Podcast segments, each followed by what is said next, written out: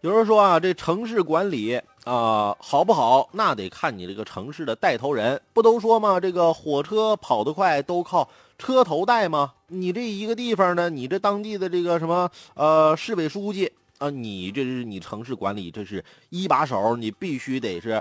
哎，强而有力的管理啊，这个事无巨细，把这事情才能管得井井有条、明明白白啊。三号的上午呢，在江西萍乡就召开了文明交通行动年活动动员大会，要整治交通乱象。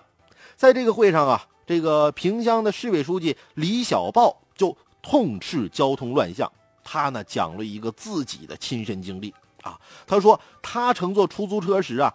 整整十四个交通乱象，其中呢有开车打手机、发短信、车外抛物、乱打远光灯、不按规定乱变道等。那司机甚至还什么呢？强制拼客啊！在这个李小豹市委书记这下车的时候啊，还要他付全程的车费。李小豹就立语重心长地说啊：“与会的领导干部们，你们也要扪心自问，是否也存在这种交通违法现象？”出租车是一个城市的窗口。那李小豹到萍乡工作后，时常会乘坐出租车了解社情民意。那他直言，有的干部平时懒散，那只有在临检的时候才会拼一拼。所以啊，有的老百姓就这样开玩笑，真希望天天来检查，那样萍乡的交通就会好了。所有领导干部在交通守法方面也要起到带头作用。领导干部守法了，普通车主更好管。那出租车强制拼客的现象啊，它不是一时一地的偶然，而是一种比较普遍的现象。那市委书记那遭遇各种冷漠脸，也属正常。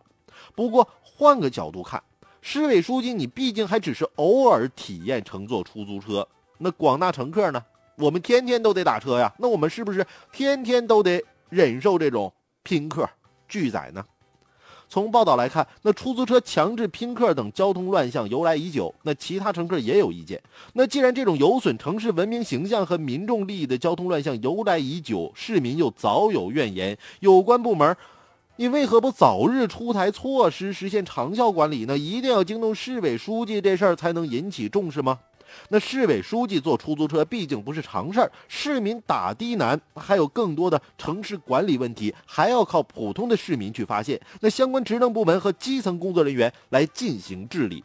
难道在市委书记提出这件事儿之前，萍乡就没有老百姓那投诉过强行拼客等等拒载这样的行为吗？那既然有的话，那为什么这个现象一直没有得到有效的治理呢？